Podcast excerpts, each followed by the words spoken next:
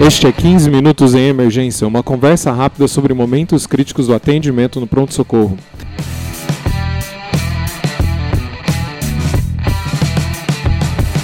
Este é o podcast do curso de Medicina de Emergência do Hospital das Clínicas da Faculdade de Medicina da USP.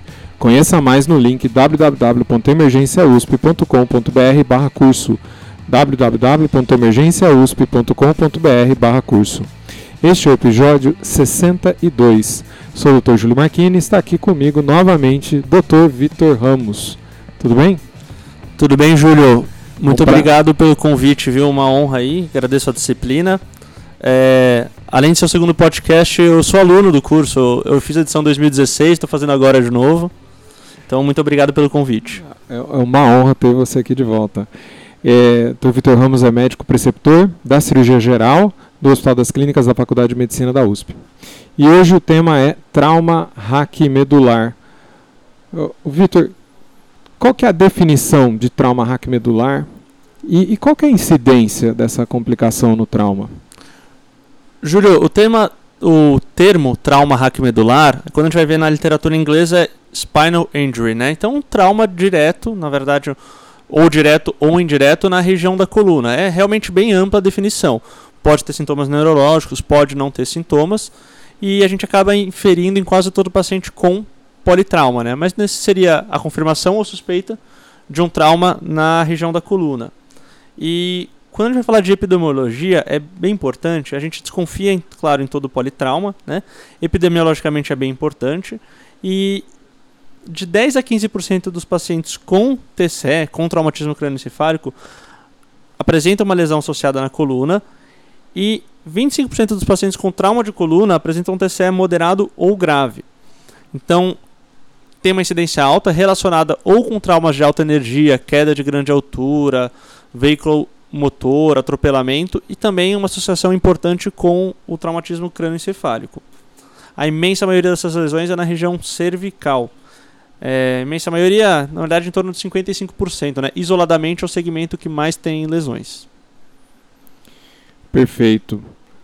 A gente já vai falar do, do ABCD daqui a pouco, acho que a gente entra mais em detalhe disso. Mas como é que é feito a avaliação do, do trauma raquimedular? No trauma e talvez mais importante, tem lesões associadas que, que a gente não pode deixar batido nesse processo. Ótimo. Então, a avaliação clínica, uma coisa que é bem importante a gente saber de princípio, é que a maioria dos pacientes com trauma raquimedular, TRM, não apresenta comprometimento neurológico à admissão. Então, quando eu tenho comprometimento neurológico, já é um sinal de gravidade potencial no meu paciente. A avaliação clínica vai seguir né, o ABCDS, prioridades do ATLS, e aqui mantendo muito cuidado para fazer a proteção cervical. Tem que lembrar que o A é via aérea e proteção de coluna cervical. Na avaliação clínica, uma definição importante que a gente tem que ter é a diferença entre choque medular e choque neurogênico. Choque medular é quando tem uma flacidez motora abaixo do meu nível de lesão. E choque neurogênico é uma condição de instabilidade hemodinâmica, já entrando aí na, na avaliação clínica, né? Então, uma instabilidade hemodinâmica é devido à perda da eferência simpática. Então, quando eu tenho um paciente com hipotensão, bradicardia, já que ele não vai ter um efe o efeito crono-ionotrópico simpático, e vasodilatação periférica. E quando a gente vai fazer a avaliação clínica, primeiro, uma, aí já entra na avaliação do ABCDE, né, de fazer uma avaliação neurológica rápida no meu paciente, ver se ele tem déficits sensitivos e, e, loca e motores. Então peço para o vou aferir a sensibilidade do meu paciente e a motricidade, as forças, né, de grau 0 a 5 e nos quatro membros. E quando a gente vai conversar de lesões associadas, como o Júlio ressaltou, é bem importante, porque essas lesões associadas, não só eu tenho que tomar cuidado com as lesões associadas quando eu tenho meu paciente com TRM, quando eu também tenho que desconfiar de TRM em algumas lesões específicas. Quais são as lesões que a gente acaba vendo mais overlap entre essas lesões e, e o TRM? Então, TCE, principalmente TCE moderado a grave, trauma facial. Isso é muito importante no paciente que, por exemplo, bate o carro e tem um trauma direto do da face contra o, o, o console do carro, contra o, o vidro. Sinal do cinto de segurança, que a gente conversou um pouquinho no primeiro episódio que fizemos juntos sobre trauma cervical. E uma coisa que às vezes quem está avaliando esquece de ver, que é fratura de ossos longos. Fratura de calcânio e de ossos longos, principalmente naquele paciente que tem uma queda de grande altura. Que aí tem uma transmissão de força, principalmente quando o paciente cai em pé, para o eixo da coluna. É uma coisa que é só muito bom de pensar na avaliação clínica. Pelo menos 5% dos pacientes com lesão de coluna ou apresentam-se assintomáticos e desenvolvem sintomas ao longo da a partir do momento que eles chegam no departamento de emergência ou então pioram os sintomas depois que chegam no departamento de emergência. Mais para frente a gente vai conversar sobre as condutas, mas é muito importante o reconhecimento precoce do emergencista para instituir as medidas que vão reduzir esse risco de piora das lesões. Esse conceito da reavaliação é, é uma coisa que, que é repetida né, no, no, na avaliação primária do trauma, é, a gente tinha comentado isso no trauma cervical também. O, o, o, é, uma, é um processo dinâmico, o paciente pode chegar com uma clínica, mas ele pode ter pioras é, durante a nossa avaliação e, e condutas novas podem ter que ser instituídas por conta disso. Né? Não, exatamente. Um, eu diria que o ATLS a gente tem três pilares, né? Um dos pilares é reconhecer a lesão e tratar. O outro, que é o mais importante, né, é o first things first. Então, primeiro, o que mata mais rápido, não é o que mata mais, né, no caso do trauma. E o terceiro é a reavaliação frequente. Então, a qualquer momento, durante a avaliação primária, seu paciente piorou, teve um novo sinal, um novo sintoma que ele não tinha antes, reavalia sempre ABCDE, ABCDE. Isso tem que ficar medular para o emergencista, para quem for trabalhar com situação de, de emergência.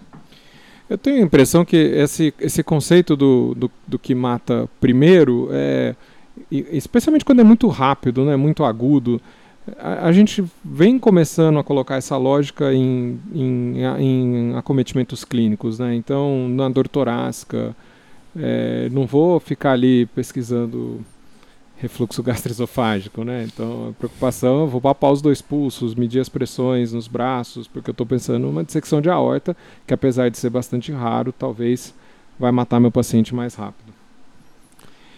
É, então, você estava comentando sobre é, os, os, é, avaliação neurológica, nível sensitivo, nível motor, isso aí faz parte da, é, da classificação da American Spinal Injury Association. Como que é essa classificação? Como que ela pode ajudar? Exatamente, Júlio. Essa classificação é, é a classificação mais utilizada, que o próprio ATLS recomenda e a grande maioria da literatura sobre trauma recomenda. E ele é um, um papel que você pega, existe, é padronizado e vai fazendo, vai falando como fazer a avaliação neurológica, tanto sensitiva quanto motora. E como basicamente, né, para quem ficar interessado, pode procurar, tem disponível facilmente, a gente pode até colocar no show notes. Mas a gente vai avaliar o nível sensitivo, que é o nível magistal, o dermatomagistal, que o paciente tem sensibilidade preservada, e o nível motor. Como que a gente faz isso? A gente avalia a força de grau 0 a 5, né? Em cada miótomo e considera um nível motor preservado quando o paciente tem pelo menos uma força grau 3, tá? No miótomo mais distal com força grau 3. As lesões podem ser completas ou incompletas, acho que o próprio nome já diz bastante, né? Completa quando a gente tem uma lesão total a partir desse nível, incompleta quando, por exemplo, tem uma preservação nervosa, tem uma preservação sensorial, mas não tem uma preservação motora, ou vice-versa. Sempre importante também os reflexos a serem testados, né? A gente dá bastante ênfase para o patelar, aquileu, bulbo cavernoso, sinal de Hoffman e o Babinski. São avaliações neurológicas que acho que todo emergencista tem que saber também. É, nessa classificação de ASIA, uma das coisas muito importantes, e aí já fazendo um gancho que a gente comentou anteriormente, né? Reavaliar. Então, eu tenho que deixar muito bem anotado em prontuário principalmente que esses pacientes às vezes vão depois para outra equipe, equipe de medicina intensiva, neurocirurgia, ortopedia. É, então eu tenho que ficar reavaliando com frequência e é bom eu ver se o meu déficit sensitivo e motor está piorando ou está melhorando. Isso é muito importante para guiar tratamento. Vitor, muito bem. Então fizemos a avaliação do, do trauma, especificamente a avaliação do trauma raquimedular, reconheci talvez através de lesões associadas, né? Você chamou atenção aí fratura de calcânio, que eu acho que talvez é, seja uma coisa chamativa, né? Pela transmissão. É, eu vou lembrar lá do trauma raquimedular. Fiz minha classificação da, da Ásia, né? American Spinal Injury Association, e fiz, esse, fiz toda essa avaliação inicial. Eu já posso tirar o colar cervical? Depende, depende muito, Júlio. Existem diversos protocolos, assim como quando a gente vai discutir TCE, existem diversos protocolos para, por exemplo, pedir tomografia de crânio ou não. Para tirar o colar cervical, existem basicamente dois, tá? O principal deles é o Canadian C-Spine Rule, em que ele vai classificar os pacientes como fatores de alto risco ou baixo risco. Os pacientes com fatores de alto risco, eles precisam de uma avaliação radiológica antes de retirada do colar. Quem são esses pacientes? Idade maior que 65 anos, veículo, um mecanismo de trauma muito importante, que é queda maior ou igual a 1 metro, sobrecarga axial na cabeça, então caiu um grande peso na, no eixo craniano, acidente automobilístico em alta velocidade, capotamento, ejeção de veículo, veículos motorizados de lazer e acidente de bicicleta. Basta um, né? Basta um. Apenas um desses critérios já indica a tomografia, tá? Existem alguns fatores que são de baixo risco. Esses pacientes, eles podem, de acordo com a avaliação clínica do emergencista, de acordo com a conversa com o paciente, o nível do paciente, ser, serem submetidos ou uma avaliação radiológica ou então uma observação clínica inicial. São pacientes que tiveram colisão automobilística traseira, paciente que está sentado na sala de emergência conversando com você em Glasgow 15, paciente deambulando, início tardio de dor cervical e que não tenha dor cervical na região da palpação mediana posterior. E isso é dor espontânea ou dor à palpação? Ou dor espontânea ou dor à palpação, qualquer um dos dois. Tá? Se ele tiver essa dor, eu posso observar por um tempo, mas a gente acaba com muita frequência indicando a, a avaliação radiográfica. Esse é o Canadian CT Head Rule, né? O Head Rule não, Canadian C-Spine Rule. A gente fala tanto do CT que confunde. E tem o o Nexus Criteria, que quando o paciente apresentar todos os critérios que eu vou listar agora, existe um mnemônico para a gente lembrar deles, a gente não necessariamente precisa de uma imagem. Quais são esses? Então, o Nexus é o, um mnemônico que é o acrônimo de N é Neurologic Deficit, déficit neurológico, o E é de ETOH, intoxicação. A gente sabe que todo mnemônico força um pouco a barra, né, Júlio? Então, o X é de Extreme Structured Injury, ou seja, uma lesão distrativa importante. O U é de unable to provide history, então o paciente que está com alteração de nível de consciência, que não consegue conversar melhor e referir os sintomas. E o S, spinal tenderness, ou seja, dor ou dor à palpação da, da coluna cervical. É, o X, que é o, a lesão distrativa, não é, é, é, uma, é, uma, é uma lesão que distrai ele, não é uma lesão que, que esticou, né? Isso, isso. É uma lesão é, distrativa no sentido de, por exemplo, tem um paciente que caiu de moto, chegou com colar cervical, ele tem uma fratura exposta no membro inferior direito, que a gente sabe que dói muito. Eu tenho, às vezes, essa dor é distrativa. Então, o paciente tem muita dor no membro inferior direito, eu vou palpar a coluna cervical dele e ele não vai falar que tem dor, porque toda a atenção dele está nessa dor do membro. Então, nesses pacientes, a gente tem que avaliar com muita calma a retirada do colar. Perfeito. Então, é, eu sempre peço, então, eu, é, eu, vou ter que pedir uma imagem, né, nos casos, né, quando tem o Canadian C-Spine Rule ou quando, ou, ou quando não tem todos os critérios nexos. E, e, qual é a imagem que a gente pode usar? O melhor método de imagem, imagem de escolha, é a tomografia. Tá? É, caso, a, a, caso a gente não tenha disponibilidade tomográfica, pode ser realizada a radiografia, inclusive é uma liberdade que o próprio ATLS dá. Lembrando que a radiografia para avaliação, principalmente de coluna cervical, ela tem que ter as incidências AP, lateral e transoral, que a gente quer ver processo odontoide. Quando eu estou falando de coluna torácica, lombar, aí eu posso pedir só AP lateral. Mas a tomografia tem uma sensibilidade e uma especificidade maiores para ver essas lesões. E caso tenha tomografia disponível no meu serviço, ou então tem uma facilidade de transferência, melhor escolher a tomografia. E aí uma duas coisas muito importantes para a gente pensar. Quando se eu tenho apenas uma suspeita de uma lesão cervical, mas foi um politrauma, e eu faço uma tomografia e tenho uma lesão cervical, 10% desses pacientes vão ter uma lesão não contígua no resto da coluna. Então, se tiver uma lesão cervical, o mais indicado é você fazer uma tomografia que corra a coluna toda procurando outras lesões. E, o, e aí vem uma discussão também, né? O que, que eu faço naquele paciente que ele chegou, tinha um Glasgow 15, mas tinha uma dor cervical. Fiz um, uma tomografia, veio normal.